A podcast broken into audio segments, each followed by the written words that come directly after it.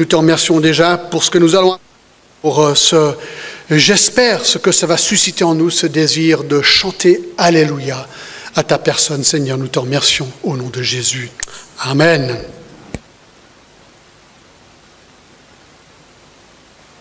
C'est pour ça, non? C'est allumé, c'est bon? Ça va? Ça va? Allô, allô? Allô, allô? Ça marche? Vous m'entendez? Écoutez, ah, voilà, super. Voilà, donc alors comme euh, vous le savez, ce matin nous sommes dans Apocalypse chapitre 19 et que un message que j'ai intitulé Les Alléluia du festin des noces de l'agneau et j'aimerais lire les premiers dix versets d'Apocalypse chapitre 19. Jean écrit, il dit ceci. Après cela, j'entendis dans le ciel comme la voix d'une foule, d'une forte, la voix forte d'une foule nombreuse qui disait Alléluia. Le salut, la gloire et la puissance sont à notre Dieu, parce que ses jugements sont véritables et justes. Car il a jugé la grande prostituée qui corrompait la terre par sa débauche, et il a vengé le sang de ses serviteurs en leur redemandant de sa main. Et ils dirent une seconde fois Alléluia. Et sa fumée monte au siècle des siècles. Et les vingt-quatre vieillards et les quatre êtres vivants se prosternèrent et adorèrent Dieu, assis sur le trône, en disant Amen, Alléluia. Et une voix sortit du trône disant, Louez notre Dieu, vous tous ses serviteurs, vous qui le craignez, petits et grands. Et j'entendis comme la voix d'une voix d'une foule nombreuse, comme un bruit de grosses eaux, et comme un bruit de forts coups de tonnerre, disant Alléluia, car le Seigneur notre Dieu Tout-Puissant est entré dans son règne.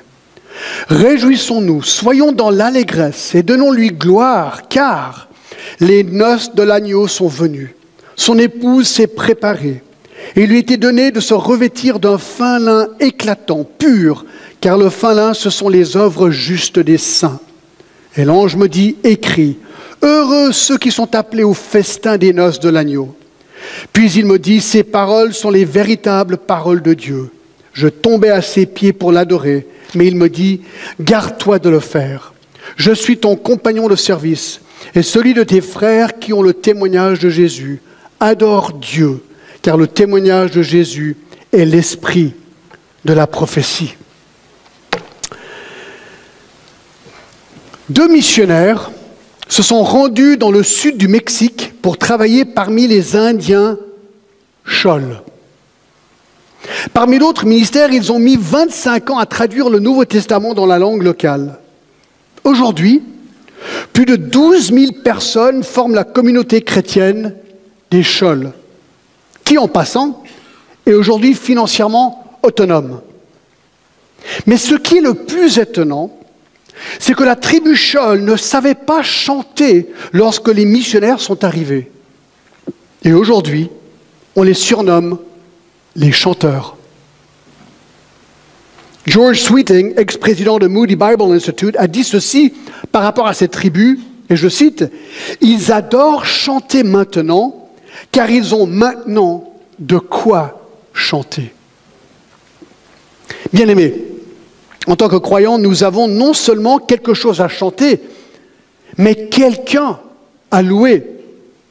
Alors que ce soit en privé ou en groupe, musicalement ou verbalement ou d'une autre manière, nous devrions laisser retentir nos louanges. Pourquoi?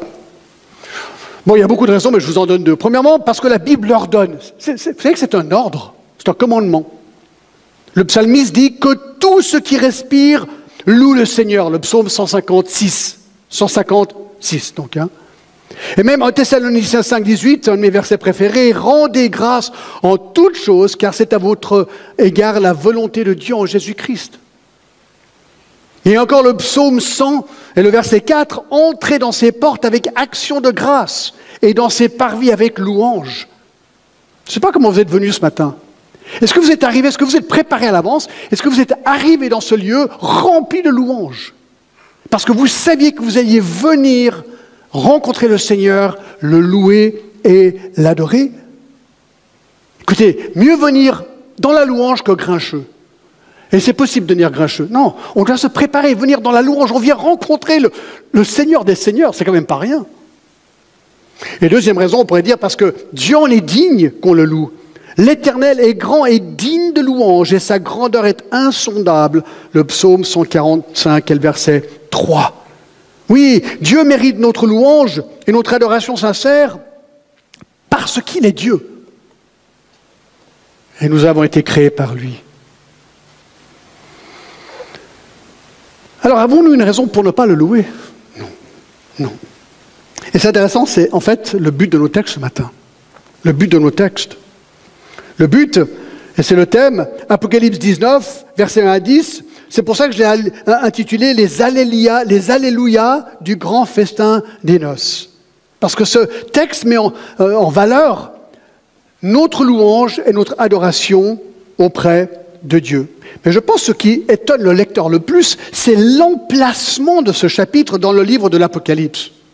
Là où il est placé. Chapitre 19. C'est très important de reconnaître où sont ces chapitres. Parce que le contexte, en guise de révision du chapitre 19, c'est quoi? C'est le chapitre 18 et 17. Et cette période est en fait bien au-delà de ça, c'est toute la partie à partir du, chapitre 5, c'est ce qu'on appelle la, période de la grande tribulation, une période de détresse dans le monde, dans l'avenir, qui va durer sept ans. Jésus a dit qu'il n'y aurait aucune période pire que celle-là dans l'histoire du monde. Les jugements de Dieu, des sept sceaux, des sept trompettes et des sept coupes qu'on a déjà vus et qui auront lieu, eh bien, on verra que le monde, à ce moment-là, est totalement dévasté par les bouleversements cataclysmiques engendrés par ces 21 jugements. Plus la moitié de la population du monde sera déjà morte, décimée par les jugements de Dieu. La nature sera dévastée, l'eau douce n'existera quasiment plus. Les astres seront devenus fous, la terre brûle, des grêlons de 50 kilos sont abattus sur la terre, les animaux sont presque tous morts, tous les navires du monde sont détruits, tout ça c'est dans l'Apocalypse si vous avez déjà raté. Bref, c'est le chaos sur terre. Comme j'ai dit, Jésus a dit dans Matthieu 24 que ce serait la pire période dans l'histoire du monde.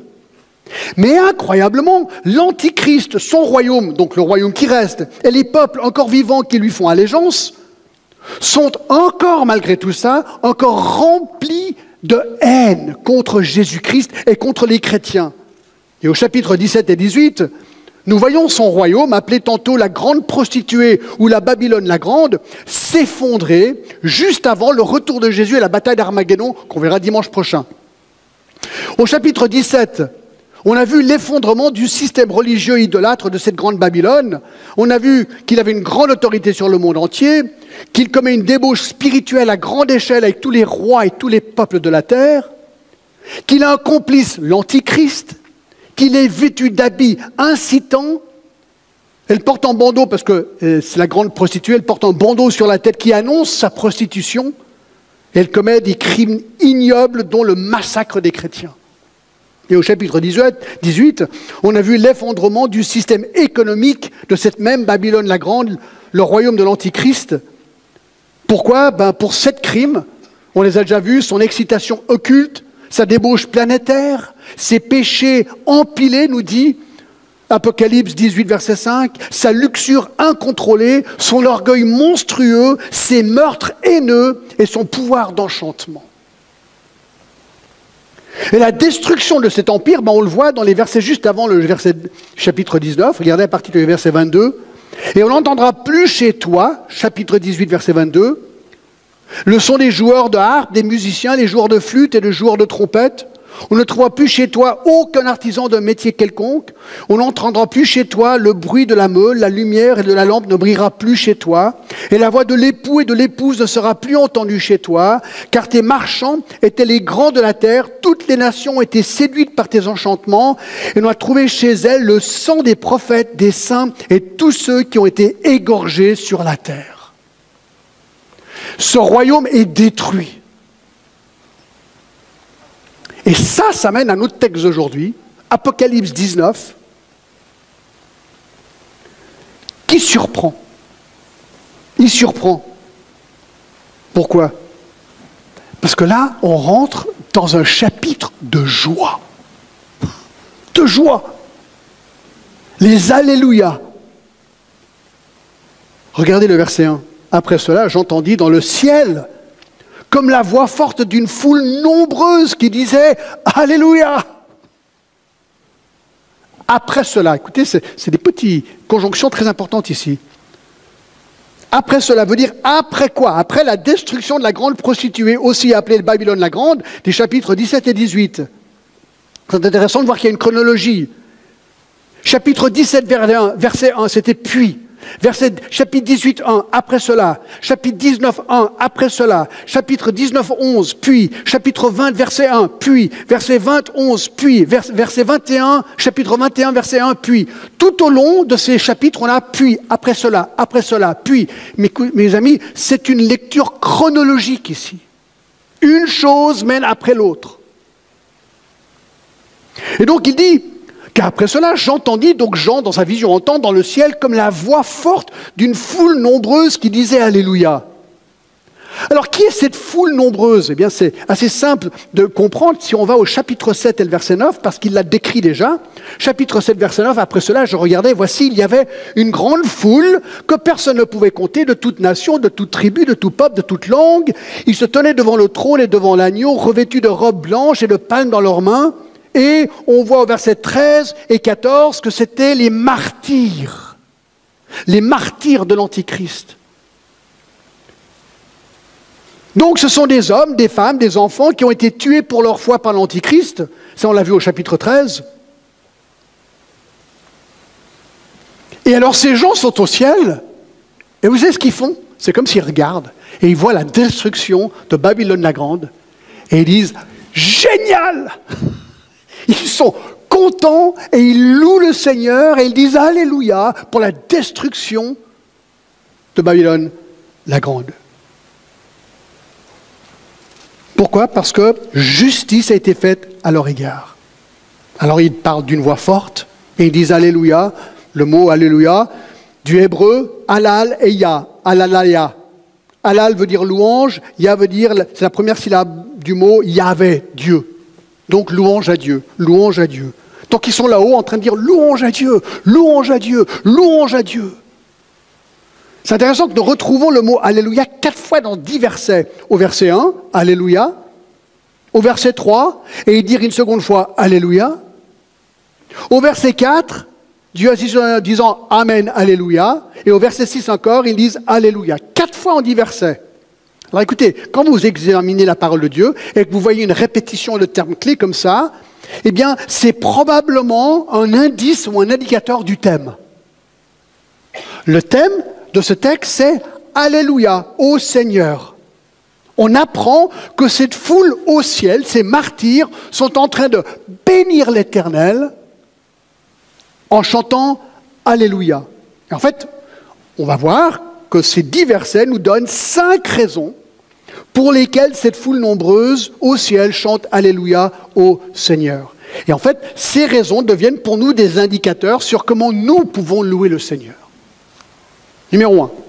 Première raison pour laquelle il loue le Seigneur, c'est parce que Dieu juge avec vérité et équité. Regardez verset 1. Alléluia, le salut, la gloire et la puissance sont à notre Dieu parce que ses jugements sont véritables et justes. Oui, ils sont là. Alors, rappelez-vous, il y a vraiment deux scènes. Il y a le ciel, les martyrs ils sont en train de bénir le Seigneur. Pourquoi est-ce qu'ils le bénissent? Eh bien, ils disent le salut, la gloire, la puissance sont à Dieu. Alléluia. Raison, verset 2, parce que, c'est la raison, ses jugements sont véritables et juste. Il ne faut pas oublier que ce sont des martyrs. Un martyr, c'est quoi? C'est quelqu'un qui est innocent, sauf qu'il croit en Jésus-Christ et qu'il est tué à cause de sa foi. Ça, c'est un martyr. Et donc, ils sont sauvés, bien sûr, ils sont au ciel. Et la raison pour laquelle ils louent le Seigneur, c'est parce que les jugements de Dieu sont véritables et justes. Alors, c'est quoi la justice? Hein, ils, sont, contents à cause de la justice. C'est quoi la justice Alors, regardez, c'est une définition très simple. La justice, c'est la vertu par laquelle on rend à chacun ce qui lui est dû. C'est de rendre à quelqu'un ce qui lui est dû. C'est de rendre récompense à celui qui fait le bien et châtiment à celui qui fait le mal. La Bible affirme non seulement que Dieu est roi, donc il règne sur tout, on verra dans quelques instants, mais qu'il est saint. Ésaïe 6.3 nous dit Saint, Saint, Saint est l'Éternel. Dieu est parfaitement saint, qui veut dire qu'il y a en lui absence de mal, absence de péché. Dieu est parfaitement saint, absence de péché, mais il est aussi juge. Et puisque Dieu est roi et qu'il est sans péché, donc il ne peut pas faire le mal, il est le seul en fait qu'il peut juger de manière impartiale. Ou impartiale, ça se dit, je crois. Donc ces, jugements, comme on dit ici, sont toujours vrais et justes. En contraste avec la justice humaine. Vous savez, régulièrement à la télé, on entend comme quoi quelqu'un a été jugé par erreur. Il y a des erreurs judiciaires, ça arrive. Comme quoi un homme jugé coupable, en fait, s'est trouvé innocent, il, il a passé dix ans en prison pour rien. C'est déjà arrivé ça. Ah, mais c'est pas pareil avec Dieu. Le psaume 96, 10 nous dit L'Éternel juge le peuple avec droiture. C'est normal, puisque Dieu est Dieu et il est saint. Il ne peut, pas mal juger, puisque Dieu est saint. Le psaume 96, 13 L'Éternel vient. Il vient pour juger la terre. Et il jugera le monde avec justice et les peuples selon sa fidélité. Attention, il revient, et quand il juge, il va juger avec vérité et avec justice et avec droiture. Le psaume 98, 9. L'Éternel vient pour juger la terre, il jugera le monde avec justice et les peuples avec équité.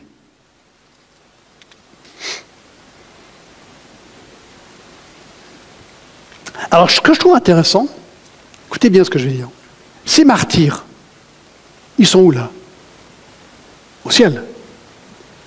Est-ce qu'ils ont vu déjà justice pour l'injustice qui leur a été faite? Ils sont martyrs, donc ils sont morts de manière injuste. Ils sont là-haut et ils attendent. Ils n'ont pas encore vu la justice du crime qui a été commis contre eux. Et ça, c'est un rappel pour nous. Écoutez bien ce que je vais dire. C'est un rappel pour nous. Je vous pose une question. Est-ce que vous avez déjà été traité d'une manière injuste dans votre vie? Peut-être au travail, dans votre famille, je sais pas, par un collègue, quelqu'un, je ne sais pas. Qu'est-ce que vous avez ressenti? Hein? Je vais aller sourire là, ça, d'accord. Et c'est possible que vous ne verrez jamais justice sur ce monde, dans cette vie. C'est possible. Il y a beaucoup de gens qui ne voient jamais justice faite. Alors qu'est-ce qu'on fait? Écoutez, c'est là où la vie chrétienne est révolutionnaire. Qu'est-ce qu'on fait? Ouais, on m'a traité injustement. Il devrait, être, il devrait payer pour son crime. Oui, c'est vrai. On devrait payer pour nos crimes. Enfin, on ne paye pas pour nos crimes. Pourquoi pas? Qu'est-ce qu'on fait? Ah, il faut aller à Romains 12 et lire à partir du verset 19. Ne vous vengez point vous-même. Ça, c'est la tendance. J'ai envie de me dire, bon, ben alors, s'il n'y aura pas justice qui va être faite, je vais faire ma propre justice. Écoutez, les westerns, les meilleurs, sont faits de ça.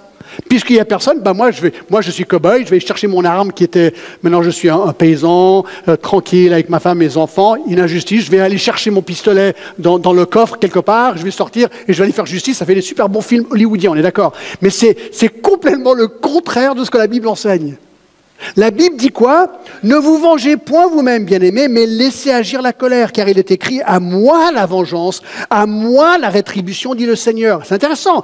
Dieu dit je vais venger ces gens. Dieu est un Dieu vengeur. Les gens disent non, non, mais attends, c'est un Dieu d'amour, oui, mais un Dieu saint qui est aussi un Dieu vengeur et juste.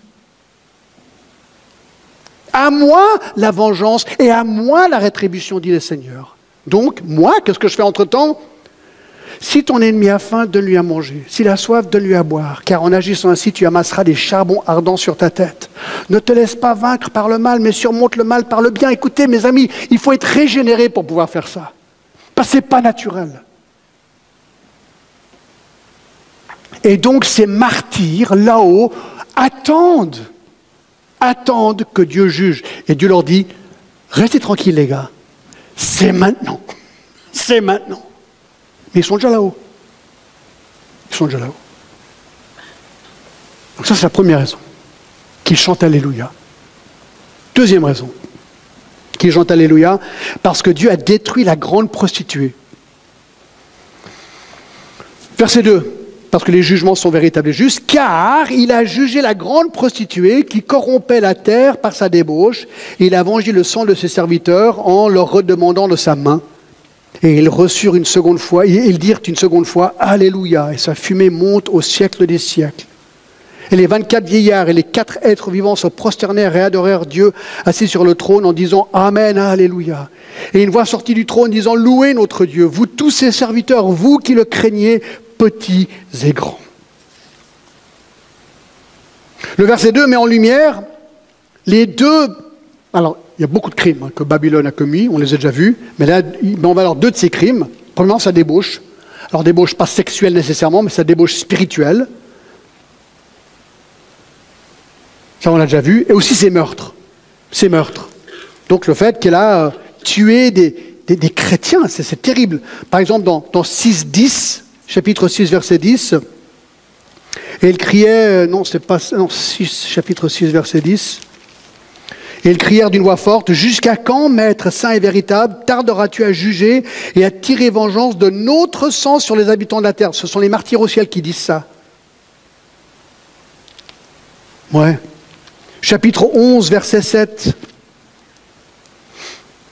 Quand ils auront achevé leur témoignage, la bête qui monte de l'abîme leur fera la guerre, les vaincra et les tuera.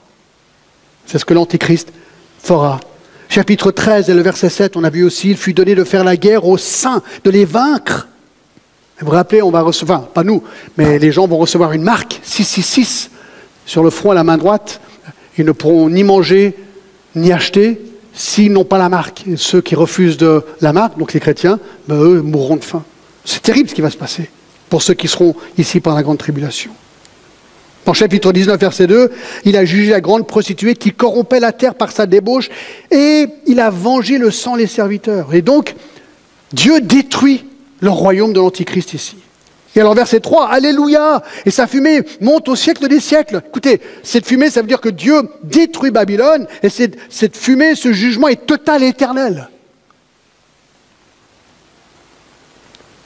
Et alors ce qui est intéressant, et c'est ça que moi j'aime, c'est le contraste ici.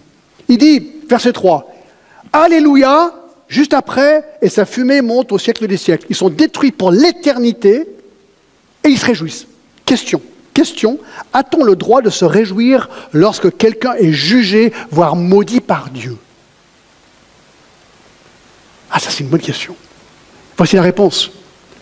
Oui. Absolument, c'est exactement ce qu'ils font ici.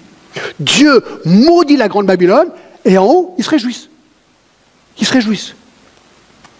A-t-on vraiment le droit? Ah, Proverbe 11, 10 dit quoi?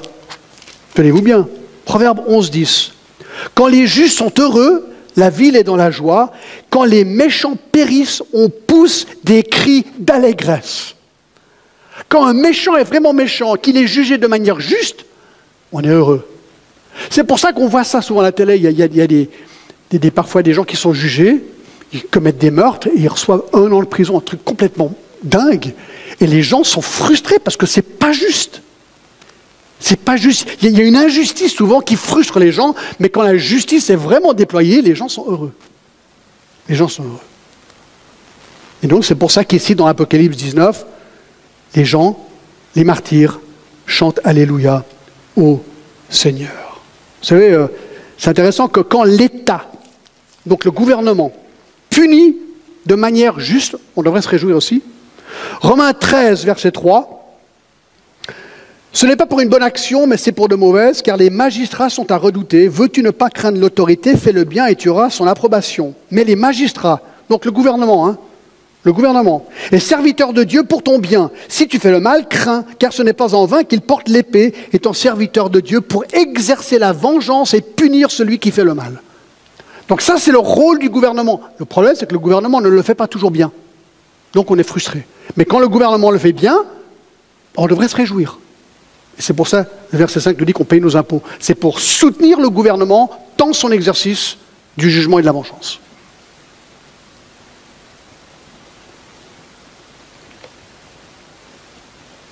Alors, qui exactement est en train de louer Dieu dans ce texte pour ses jugements et, pour la destruction de Babylone la Grande? Eh bien, on voit les martyrs. Les 24 vieillards, ça on avait déjà vu dans le chapitre 5, verset 8. Euh, probablement l'Église. On voit, c'est pas les anges ici parce que ils ont les couronnes qui remettent au pied du Seigneur et les anges n'ont jamais de couronne dans la Bible. Les quatre êtres vivants, ça par contre probablement les anges, ça on l'avait déjà tout vu, et tous ses serviteurs, petits et grands, au verset 5. Donc en fait, qu'est-ce qu'on voit? Le ciel entier, le ciel entier, les martyrs, l'Église, les anges, tout le monde est en train de chanter Alléluia pour la destruction de Babylone. C'est incroyable. C'est super. Ça, ça mène à la troisième raison. Troisième raison pour laquelle ils chantent Alléluia, c'est parce que Dieu règne sur absolument tout. Dieu règne sur tout. Verset 6. Et j'entendis comme la voix d'une foule nombreuse, comme un bruit de grosses eaux, et comme un bruit de forts coups de tonnerre, disant Alléluia, car le Seigneur, notre Dieu puissant, est entré dans son règne. Rappelez-vous de ce verset, d'accord? J'y reviendrai à la fin du message. C'est le verset clé ici. Alléluia, car le Seigneur, notre Dieu tout-puissant, est entré dans son règne. La voix vraisemblablement est celle d'un ange, qui parle du fait que Dieu règne. Et cet Alléluia, si, celui-ci, ne célèbre pas quelque chose qui s'est déjà passé de la perspective de Jean, mais il célèbre quelque chose qui va encore venir de sa perspective, c'est le règne du Seigneur. Donc il est en train de, de, bénir le Seigneur parce que Babylone est jugée, mais il bénit le Seigneur parce que Dieu règne. Dieu règne. Et son règne va commencer de manière physique, je pense, sur terre, avec le festin des noces de l'agneau, on va le voir dans quelques instants, le retour de Jésus sur terre, dimanche prochain on verra ça, la fin du chapitre 19, et l'inauguration de son royaume sur terre, décrit au chapitre 20. Et juste pour vous donner un avant-goût de ce royaume, chapitre 20, verset 4 nous dit, Et je vis les trônes, et ceux qui s'assirent fut donné le pouvoir de juger, et je vis les âmes de ceux qui avaient été décapités à cause du témoignage de Jésus et à cause de la parole de Dieu, 20, verset 4, et de ceux qui n'avaient pas adoré la bête ni son image, qui n'avaient pas reçu de marque, ils leur font sur leurs mains et ils revinrent à la vie et ils régnèrent avec Christ pendant mille ans. Ils régnèrent avec Christ. Donc Christ va revenir régner. Régner. Et voilà ce qu'il célèbre ici. Le fait que Dieu règne. Règne. Ça, j'y réfléchis, vous savez, je regarde les infos, comme vous aussi.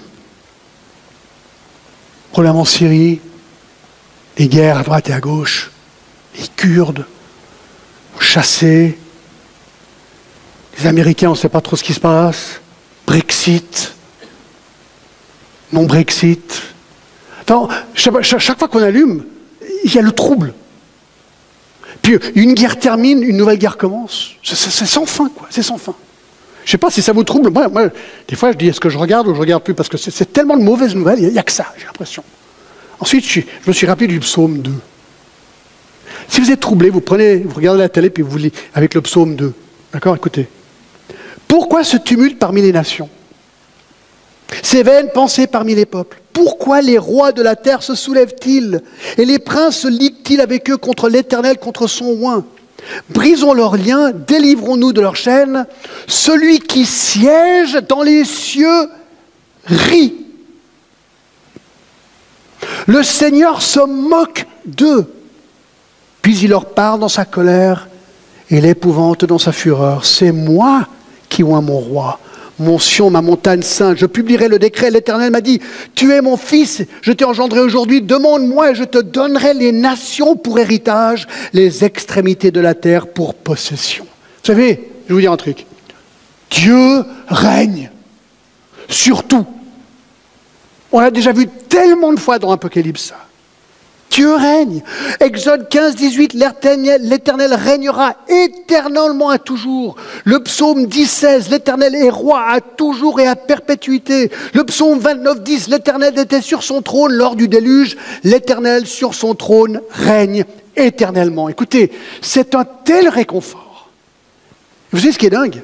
C'est qu'Apocalypse nous montre que les choses vont aller en s'empirant. On n'a pas encore vu la grande tribulation. Bien sûr, moi je pense qu'on ne sera pas là, mais on n'a encore rien vu dans le monde. Si on connaît Dieu et on connaît la parole de Dieu, on peut être en paix. Parce que nous, on est convaincus que Dieu règne et qu'il juge et qu'il se venge. qu'il est aussi un Dieu d'amour plein de grâce et qu'il nous offre le salut en Jésus-Christ. Bien sûr. Voilà la troisième raison pour laquelle nous chantons Alléluia au Seigneur et qu'il chante Alléluia au Seigneur. Il y a une quatrième raison encore. Parce que Dieu nous appelle au festin des noces de l'agneau. Ah, ça c'est génial. Regardez ces versets, c'est incroyable. Chapitre verset 7. Réjouissons-nous. Soyons dans l'allégresse et donnons-lui gloire, car les noces de l'agneau sont venues.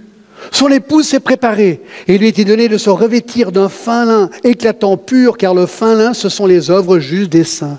L'ange me dit, écrit, Heureux ceux qui sont appelés au festin des noces de l'agneau. Puis il me dit, ces paroles sont les véritables paroles de Dieu. Vous savez, dans, l'Écriture, la relation entre Dieu et ceux qui ont été rachetés par le sang de Jésus est souvent décrite comme étant un mariage. Vous vous rappelez peut-être que le prophète Osée, dont la femme infidèle était une parabole pour l'infidélité d'Israël envers son époux Dieu. Dans le Nouveau Testament, notre relation entre Christ et son Église est aussi décrite comme un mariage. Ça, vous connaissez certainement parce que ce sont des versets souvent qu'on utilise dans le mariage. C'est dans Éphésiens 5, 25, il est dit Marie, que chacun aime sa femme comme Christ a aimé l'Église et s'est livré lui-même pour elle, parlant de cette Église comme étant ben, sa femme. Donc, nous sommes la femme de Jésus-Christ. L'Église est l'épouse de Jésus-Christ. Alors, au temps biblique, le mariage était une célébration inégalée hein, parmi toutes les célébrations sociales. C'était le top du top. Il y avait trois parties les fiançailles, un contrat entre les parents et des époux considéré avec une dot, un contrat contraignant dans leur culture que seul le divorce pouvait rompre. Matthieu 1. Ensuite, la présentation officielle des fiancés avec des festivités. Et troisièmement, la cérémonie où les vœux étaient échangés et le repas des noces. Et c'était à cette étape que la jeune mariée et ses intendants allaient chercher le marié chez ses parents pour l'amener à la cérémonie et pour le grand repas. Bien sûr, la cérémonie était suivie de la consommation du mariage par les mariés. C'est cette troisième partie du mariage qui est décrite ici. L'épouse s'est préparée, il dit, réjouissons-nous, verset 7, soyons dans l'allégresse et donnons-lui gloire, car les noces de l'agneau sont venues. Son épouse s'est préparée. Imaginez, vous êtes le mari, et vous savez que votre épouse est prête, et vous allez la chercher pour le mariage. Comme ça qu'ils y allaient, d'accord C'est le top, elle est toute belle, habillée, vous aussi vous êtes tout beau, d'accord, smoking et tout. Enfin, à l'époque, c'était pas un smoking, on est d'accord. Mais c'est préparé. Alors ça, c'est nous. Chaque homme, femme et enfant, racheté par le sang de Jésus-Christ, on fait partie de l'épouse de Christ. Il est dit au verset 7 que l'épouse est revêtie d'un fin lin éclatant et pur. Et ensuite, il explique, le fin lin, ce sont les œuvres justes des saints. attention, les œuvres justes des saints, ils sont déjà saints, ils sont déjà convertis à Jésus-Christ, et cela s'est manifesté par leurs bonnes œuvres. Éphésiens 2, 10. C'est important. Donc on n'est pas sauvé par les œuvres, mais un sauvé fait les bonnes œuvres. Et donc ici, en fait, l'épouse est reconnue par ses bonnes œuvres qui découlent de son salut. Et alors, au verset 9, les invités sont conviés.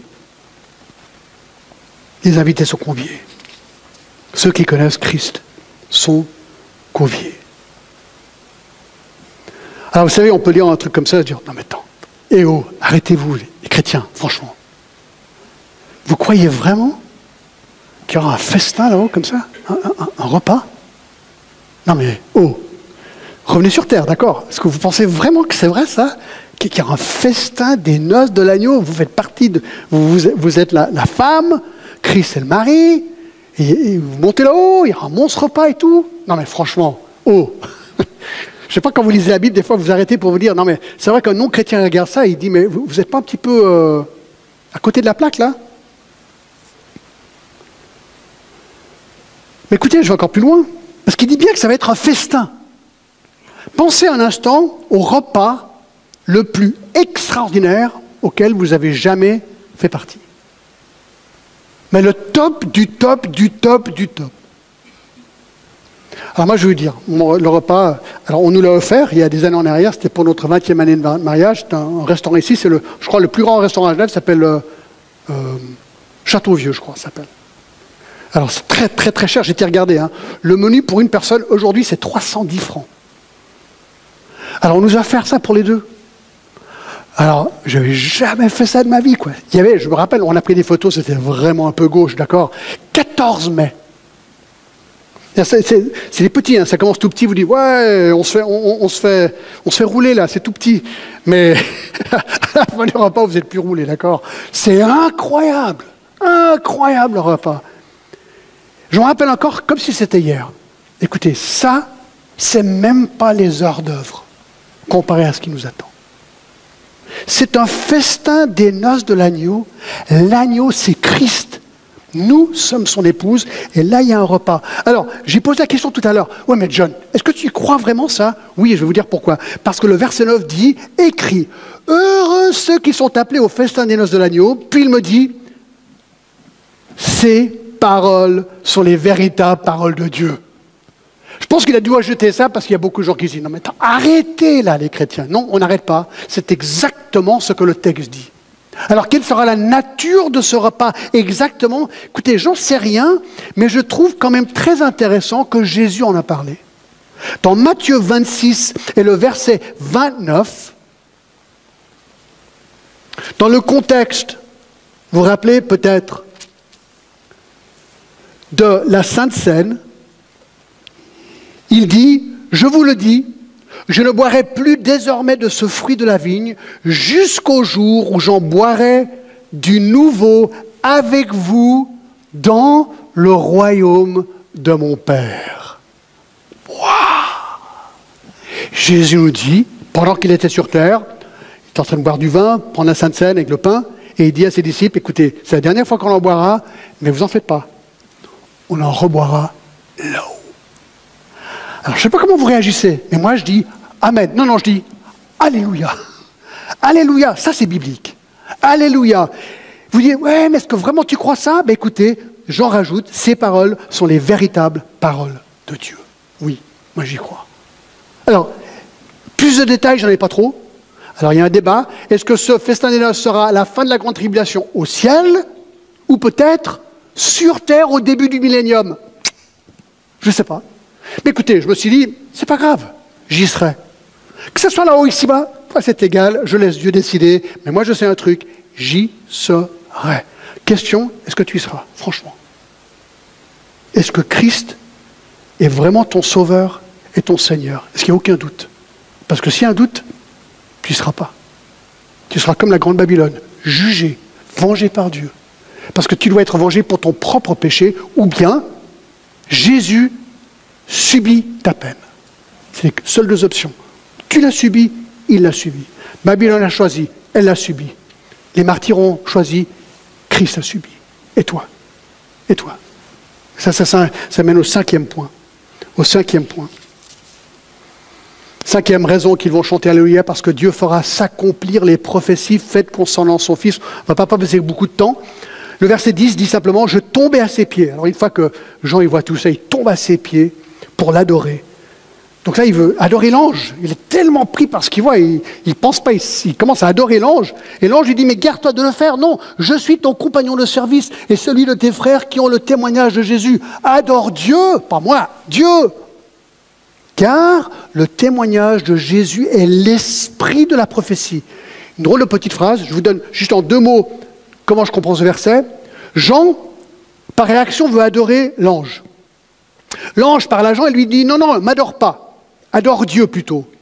Pourquoi? Parce qu'il lui dit Parce que nous sommes compagnons, nous sommes les deux des serviteurs de Dieu et nous proclamons la même chose, Jésus. Ça, c'est l'esprit de la prophétie. Nous proclamons Jésus. Prophétiser veut dire proclamer, avec ou sans les éléments futuristes. Donc, l'Apocalypse fait partie de la prophétie. Donc, Dieu va assurer toutes les prophéties de Jésus-Christ qu'elles s'accomplissent. Voilà ce qu'on est en train de dire ici en bref.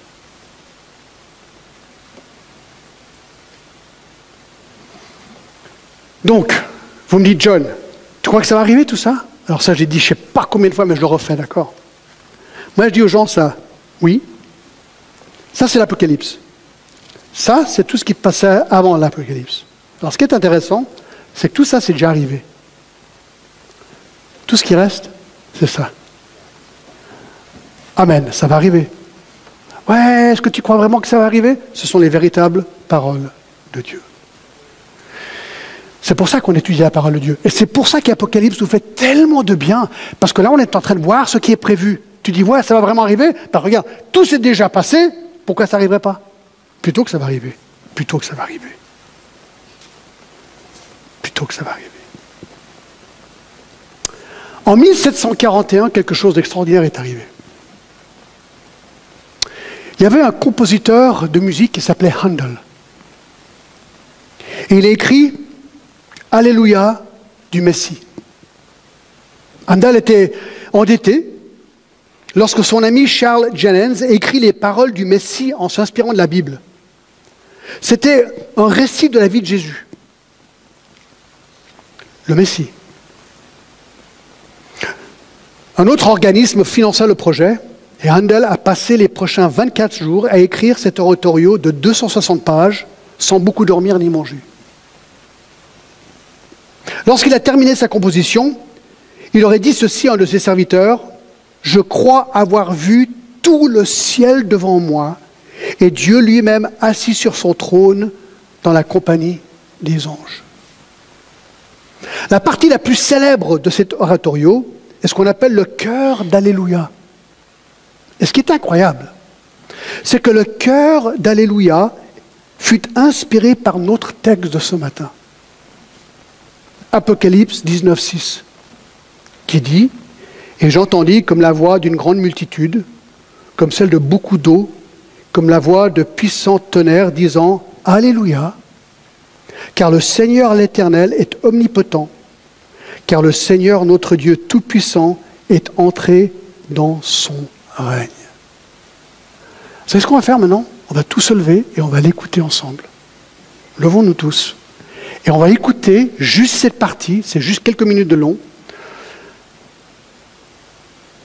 cette partie la plus célèbre de cet oratorio, et penser à tout ce qu'on a vu ce matin, ces martyrs qui chantent et qui chantent et qui chantent. Voyons voir si ça joue.